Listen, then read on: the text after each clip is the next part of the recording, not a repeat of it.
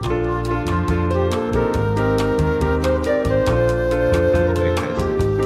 ，Alright。Hello，大家好，我们是兽医好想告诉你，我是兽医师温 A。我是兽医师医生。哎，医生，你就是你以前有没有做过那个美国梦？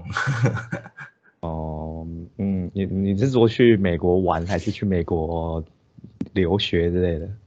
去美国玩也太太容易达成了，哎，很 很难哎。现在就是结婚生小孩之后，实在是这种，就我觉得很难啊。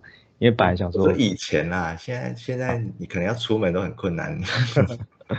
以前，嗯，以前没有哎。对啊，对啊，因为主要是我觉得医疗不管是兽医还是人医，其实美国都是呃这个标标杆吧。对啊，领头羊这样子。觉得大家都是 follow，像内科就是 follow ACVIM，然后就是反正很多研究都会先从美国那边开始，可能有一些共识啊，有些 guideline 出来，然后再啊，当然日本好像又是不同的系统啊。呃，所以所以你有吗？我我是就是年纪越大就觉得就越 越看 看清现实。哦，真的，我没有吧？就以前。以前念念大学的时候就也那时候就也其实也没有很认真啊，所以根本也没想那么多。对，我是没有想那么多了。是啦，但总觉得好像日就是美国就是一个很厉害的地方。嗯，对啊，所以所以台湾蛮多如何？对啊，所以台湾蛮多人就后来都到美国进修，就是拿个执照、专科之类的。嗯嗯嗯。好，我们今天邀请到就是第一次。就是离开亚洲，好，你说，哎，我们之前，我们哎，我们之前不是有访问，哎，是德那时候还在德国吗？还是他已经回台在台？没有吧，那时候苏玉已经回，哎啊，哎，是在德国的时候吗？还是在台湾？有点忘记了。嗯，反正现在在台湾了，所以好了，就就是，总之，我们第一次到跨海跨海对跨海连线 访问到那个就是在美国职业的学长。啊，学长可以自稍微自我介绍一下。Hello，嗨，大家好。那个我的名字叫陈运珍。然后呢，目前呃，之前我是在我是一九九九年从中心大学毕业的，然后大概在台湾职业了大概将近十年吧。那二零一三年的时候，就是在就是移民到美国来。那移民到美国来之后，就考了美国这边执照，目前在美国的。El Monte 这边的 Pet Care Animal Hospital 职业，那他是在南加州，然后有时候我假日的时候也会去我们附近的那个急诊诊所去，就是帮忙做，就是有点像代班医生这样子。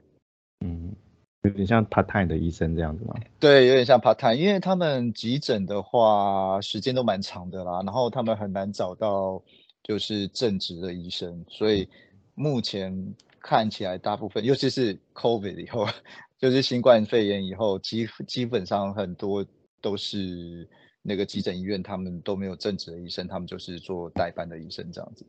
哎，那学长，你刚刚说就是急诊的工的时间蛮长的，那那那美国那边没有，就是或者是加州那边有有什么相关工作的那个法律规定，比如说每天工时几个小时，那那兽医是有在。在这种法律的框架下吗？呃呃，要看呢，因为兽医师还是有，但是他会看你是正职的还是说是 part time 的。然后兽医师他算是比较专门技术人员，所以他有点像是责任制，就是说，OK，我医院讲好就好了吗？对我，也许我给你表定的时间，工作时间是十个小时，那。呃，你会多两个小时，你可能要留在医院，把所有的 medical notes、你的病历记录什么都要写完。因为急诊或者是你去代班的话，基本上你就是要交接给下一个医生，然后你没有交代清楚的话，下一个医生根本不知道要做什么。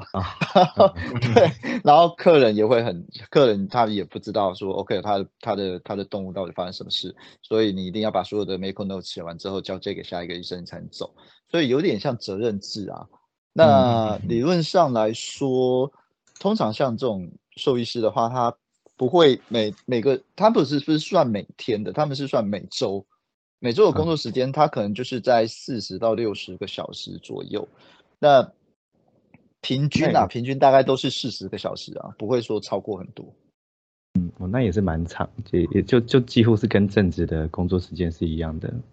你说代班的吗？对啊，对代代班基本上他，因为他是有点像是你是，嗯，不是正职的，那他。现在他们美国的那个州医院也很爱这样子，就是他一个 shift 一个班，他是十到十二个小时。嗯，那晚班的话，因为晚班有时候他有一些时间是呃没有客人的，所以他可能晚晚上一个班是十四个小时。嗯，就照顾住院动物之类的这样。对，呃，没有，他也是有对外，就像急诊的话，他晚班也是有对外，你要看诊。哦。然后其他时间就是啊，照顾住院动物。其实台。台美国跟台湾的差异最大的地方是在，呃，我觉得他们分工很清楚，就是医生做医生的事情，然后助理做助理的事情。嗯嗯。那你说每个小时去看动物什么的话，那都是助理在做的事。所以晚上的话，如果说没有没有客人进来的时候，医生就是打病历，然后呢就是做自己的事，然后或者是你可以要直接去你的寝室休息都可以。那住院动物他们就是 follow 你的。你下的诊断啊，然后下的医嘱这样子，然后他们就会去时间到就是做治疗，然后去测他的体温啊，看从动物的状况，如果有什么问题的话，他们会去通知你这样子。所以他们可以就是说，我们医生的话，就是基本上他工作时间虽然长，但是我觉得啦，相对来说没有像台湾的医师那么糙。台湾医师等于是全能，你要做主流工作，又要做医生的动作，这样子呀。是，嗯。可可是这个是我，因为我来这边也差不多十年了，所以这个是我十年前的印象。我不确定现在 台湾的医生跟助理之间的关系大概是怎么样子。嗯，好像分工还是有比呃我的感觉，因为我们我们职业大概是学长去美国之后开始，所以 OK 对。就就是以我们的呃观察，以前好像的确就是每个人要做的工作会更更更多元，就是一个人可能同时要当很多个人用。但现在的确，呃，一来也是医疗越变得好像相对比较精致一点啦，就一个人已经有点没办法做到 那些事情了。对，其实很难，其实很难，真的。对啊，所以现在也是比较多分工。OK，我记得我那时候还在台湾的时候，我们医院只有一个，等于说只有一个助理，然后呢三个医生。那其实大部分的时候就是医生会下去做助理的事情，嗯，然后什么打针啊，什么什么都通通自己要做这样子。不过这也也是给我一个，也是就是说台湾的医生来美国以后，美国这边医院很爱用台湾的，你还没拿到之前，他们很喜欢请台湾的人去做助理。为什么？因为你做助理的那些工作会做的比这边的助理来的很快上手，这样子，嗯嗯，什么打打上针啊什么之类的，哇，你会做的比他们美国这边的助理来的快，早就训练好了这样，对，都训练好，我觉得哇，超好用的这样子，集战力一进来就可以做这些事情，这样，对啊，所以所以，但是美国这边他们真的分工很就是很明确，他们一个医生，像我在急诊，一个医生你。白天班有时候比较没那么忙，所以通常大概会配两个到三个助理，就一个医生。所以等于说你你就是看完动物，然后你下了诊断去要让做什么医嘱什么之类的，就所有东西都助理会做这样子。嗯嗯嗯。包那他们这嗯，包括抽血，抽血都是助理，就是大部分是助理做。哦。而且他们会会有一个叫做 RVT，就是 Register Vet Tech。它就有点像台湾以前的兽医佐的概念，它就是一个比较有执照的兽医助理，呃，应该说兽医技师啦。然后他们就可以做几乎除了开刀以外，他们可以做很大部分的事情。他们不能做诊断，他们不能开刀，但是他可以帮动物做 induction，就是麻醉的 induction 啊。然后甚至有的州它可以允许说，OK，你手术做完了。剩下你的要缝合的部分，他可以缝，对，所以他们可以做很。我我有看过，就是有的医生哦，他把那个肠道异物拿完以后，然后呃肠子缝好以后，剩下的那个腹壁跟皮下什么，就让那个 RVT 去缝，这样子也有。嗯对，所以在这边的话，我觉得 practice 起来相对来说会比台湾舒服一点啊，要 这样讲。嗯嗯嗯，对啊就然后分工又更更细一点不。过台湾对最近分好像有台湾最近好像有在推就是兽医助理的的认证制嗯度。嗯嗯嗯，对啊，但是我觉得 这个东西，呃，你不能说只有民间在做，因为等一下要政府能够发个执照嗯给他们，然后等于说他们有一个认证，然后这样会比较会比较好一些啦，比较不会有纠，我觉得比较不会有纠纷呐。嗯那目前的走向好像就是就就会请几个协会认证这样子。对我我就是我我嗯我没有完全了解到整个详情，但就就目前我我听到的好像是朝向这个做法啦。那。嗯，哎，那个 RVT 算算是呃像像像专科助理这样吗？呃，没有专专科助理有专专科助理有专科助理，比如说像像那个肿瘤科，他们有肿瘤科专门的助理。如果说他还有另外的这个考的话，对，那 RVT 的话，他其实就是去上他们这边有所谓的 Vet School，呃 Vet Tech School，就是那种兽医助理、兽医的那种技师的学校，然后你可能去上两年，然后两年之后毕业以后，你就可以去考执照。他们有有一个类似像国考的东西，考过以后你就有执照，那你就可以做更多的事情，这样子。那那我好奇，那如果没有执照的人也可以去去做助理的工作吗？可以啊，没有哦执照可以做助理。那对，就是工作内容程度有呃，就是范围有有差别就了对你就是说，等于说一些比较 aggressive，就是像比如说要放导尿管啊什么之类的那些，你就不能，他就不能做。嗯嗯嗯，然后甚至连气管插管他也不能做，因为气管插管它算是侵入性的治疗，所以呃就只能 RBT 跟兽医师做这样子。嗯嗯嗯，对这样这样真的是蛮，兽医是蛮省省事的，就是会比较省事了。对啊，就是嗯，而且感觉人力的应用应该会好一些，就是就是事情有分就是简单跟困难，那不同的操作这样子。对啊，嗯因为像急诊他们嗯对 会稍微好一些，因为这样急诊有时候一忙的时候，同时可能三个 case 一起进来，那有时候说哦一直在急救，然后另外一个要干嘛干嘛，所以有时候兽医师会忙不过来。那他们 RV 有 RVT 在的话，他们就可以先介入去做一些紧急的处理，这样子。嗯嗯所以 RVT 会比较常见在急诊医院或专科医院啊。那在一般的 GP 的话，没有那么多 GP 会请 RVT，因为 GP 的话，一般的那种诊所的话，基本上我们的工作就比较 slow，所以不需要说那么多的那个人去做这些事情，这样子。了解，哇，真的是，哎，感觉对啊，就像我们一开始讲，好像台湾的确也是试图想要朝这个 方向 前进的感觉，对啊，我我觉得这样比较好啦，这样比较好。嗯就是说分工开来的话，第一个兽医师的诊疗品质也会比较好，然后在整个工作环境的效率其实都会变比较好。嗯嗯嗯，对啊，就是专业可能还是要再更被呃重视一些啦，不然当然，助理的部分其实其它也是一门专业，它只是说在之前可能大家对于这个工作的给予的关注都比较少。那现在，嗯，如果说它其实是一个很 特殊的技能的的，也是也算是一种一种师等级的 的的角色的话，对啊，可能先要有一些认证出出来，然后才才可能说哦分得更细这样。对啊，我觉得可能就是兽医师工会要结合看政府单位去想办法做一个更好的认证。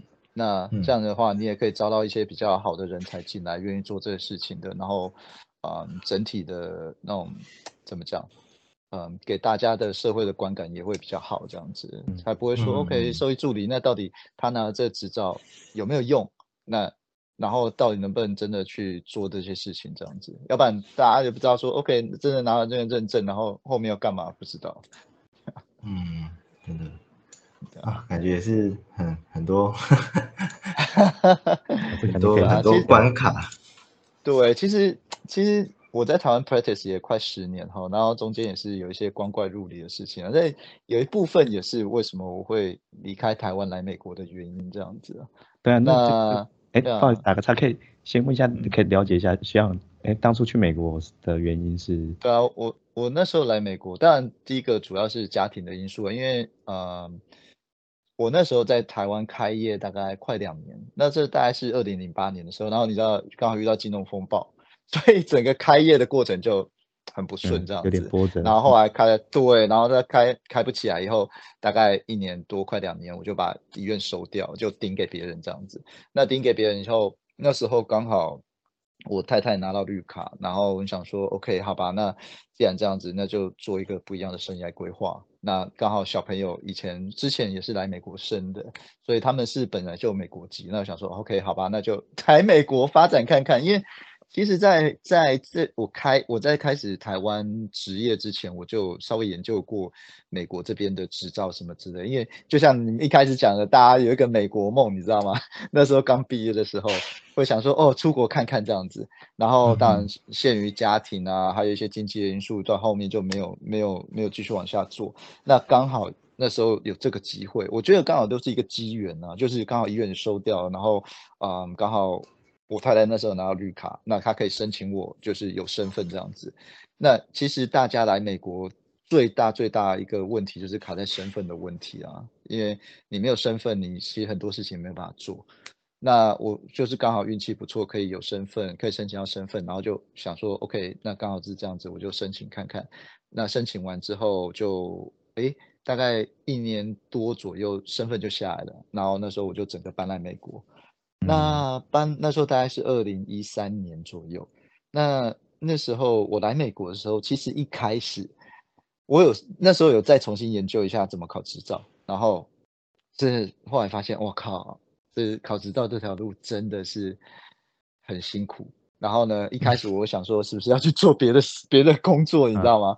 嗯。然后就去投了履历，到处投这样子，然后可是收到回应都很少，然后要不然就是遇到类似像那种。因为我觉得有点像诈骗的那种，有没有？他就叫你去做那种 sales 啊，也不是诈骗啊，反正他叫你做 sales。可是我觉得啊，这个真的不是我想要的。然后后，而且发现我做这一行做了十年，然后好像。我这除了做兽医，其他对我们没有什么专业，真的 没有什么特别技能。你所有的技能你要重新再 鸡蛋都在同一个篮子里。